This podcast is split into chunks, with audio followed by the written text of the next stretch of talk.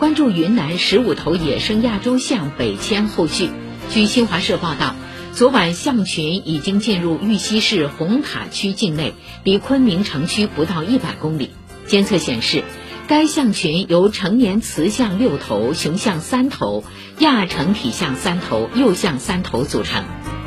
象群从老家西双版纳一路北上峨山县，迁徙近五百公里，几乎跨越了半个云南省。亚洲象如此长距离北迁，在我国尚属首次。专家分析研判，象群有继续向北偏东迁徙的趋势。